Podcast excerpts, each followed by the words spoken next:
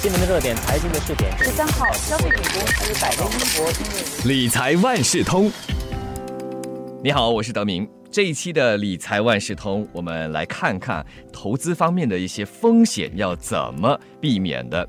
就好像遮风挡雨一样，我们需要一把好的伞的话，在这风险方面的管理可以做得更好，就为自己的人生做好这风险管理，可以在有需要的时候把这把伞打开，为自己遮风挡雨的。那这把伞能挡多少的风雨，就要看你怎么去设计这把伞了。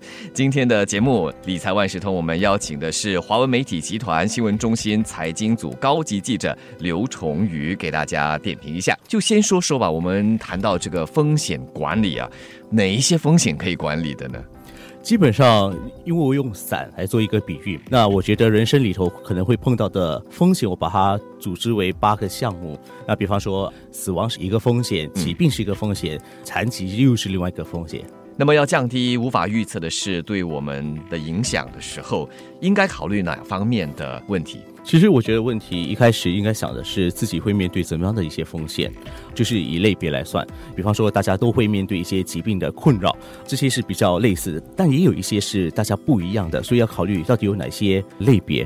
然后第二点，个别的风险出现的时候。对你的影响力或者对你的打击到哪一个程度，而这个大家也是有区别的，所以需要再去探讨、去分析，说可能我们还可以把它量化，就比方说它的数字，以数字来看。大家的数目字就会不太一样了，也就是说，风险对我们的影响到底有多大？对对，它对你的财务上的杀伤力，对你的愿景的迫害力到底有多强？这个都是可以去衡量出来的。然后第三点，当然就是你知道有哪一些风险的杀伤力有多强之后，那你就要决定你愿不愿意承担这些风险，或者把它转移。那如果你选择转移的话，那当然我们去谈到的是工具，而最普遍的工具就是保险了。理财万事通。那刚才你提到有关生老病死，每个人都必须。去经历的嘛？那么我们有哪些选择？大家最熟悉的就是人寿险了。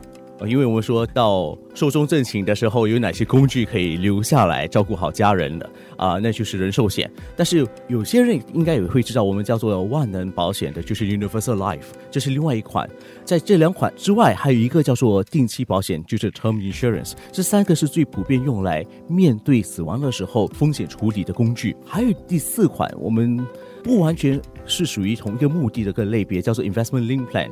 这个投资连接保险，因为有投资的部分，其实它不完全是为了死亡而去处理的一个工具。那前面三个工具，最有效的扩大你的遗产的是 Universal Life，因为它能够把你投入的现金里把它扩大到几倍。但是这个数学方程式不是每个人都用同一个方程式，它会依据你的年龄，你能够支付就是首先投进去的钱可以放多少，然后再根据利率来计算说，哎，这个人在这个年龄买了这份保险，换了保险 Universal Life。他最终假设发生事故的时候，他会变变成什么样的一个遗产留给后人？那本地的保险公司最多提供的就是人寿险跟定期险，那这两个是普罗大众比较能够面对的，因为我只需要考虑的是每个月的保费或者是每一年的保费。万能保险你一开始就要十几万，理财万事通。大概的了解了这个跟生死有关的保险之后，我们来看看另外一个环节，另外一种风险。过去几年来，我们也看到不少业者推出投资连结保险 （investment link policies）。刚才你也略提到了，对吗？对，呃，这样的一种风险管理的产品。那这种产品又有些什么利弊？适合哪些人？又不适合哪些人？投资连结保险是年轻人非常喜欢的一个保险。投资连接保险，你可以先决定你每个月愿意支付多少保费。可能这个保费是两百块钱，然后对于一个年轻人来说，如果刚入职场，两百块钱可能还应付的负担得起，不仅仅是负担得起，你可以保的那个保额可以相当高。同时间，他也会告诉你说，哎，有一部分钱可以拿去进行投资，好像一举多得的感觉。但是，随着你的岁数增加，每一层保护层都有收费。假设你投资连接保险，除了保寿命，也保疾病。也保残缺，每一个栏目都会跟你算保费，而这保费会随着年龄，不是年龄层哦，是逐年，他会看你到了哪一个年龄层，他会重新帮你计算那个保费。你每个月还的那个两百块钱可能没有改变，但是能够挪去做投资的就会变得越来越少。那情况是不是非常不好呢？不是啊，可能你从年轻一直到五十五岁的时候，这段期间，这保单对你都是非常好用的。而且这段期间算是在经济的贡献方面最大，而且这个经济能力也比较强的。但是过了五十五岁到六十五岁这之间，你如果去查看那个保费表的话，你会发现它跳得特别快，特别高。那在这样的情况底下，如果你还是在还每个月两百块钱，那很可能你的两百块钱已经不足以支付你的保险费用。理财万事通，还是跟这个生老病死有关的。刚才谈的是生死，现在谈生病。那生病轻的话就看医生，重的话就要入院动手术。但是有些严重的疾病呢，也需要长时间的治疗，这就会影响个人的生活和工作了嘛。当然那我们在这方面的风险管理又有哪些选择？我们时常在买人寿险的时候，我们也会把疾病险也纳入在里头。一个一个人寿险就三合一了，嗯啊、那就是有保寿命的，有保残缺的，也有保疾病的。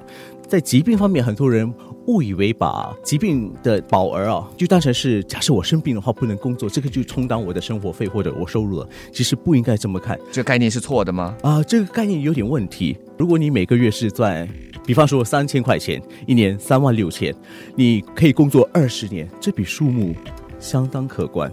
那你愿意保这么大笔数目的疾病险吗？如果你愿意的话，那你的保费相当贵。嗯，特别是如果你不想终身还这个保费的话，你选择的人寿保单是一在定期内就可以供完的。那如果是十年，你每一年是好几千块钱，就只供这么一个保单，那合理不合理？适不适合？那是一道问题。所以这笔钱，疾病险的保额主要是用来支付出院以外的情况。疾病险我们不考虑住院时期，我们考虑的是住院以外所需要的费用。理财万事通每期提供你最需要知道的理财与财经知识。如果你想了解更多，可以到早报的 SG 搜索“联合早报财经专栏理财简囊”。我是九六三好 FM 的德明，我们下期再见。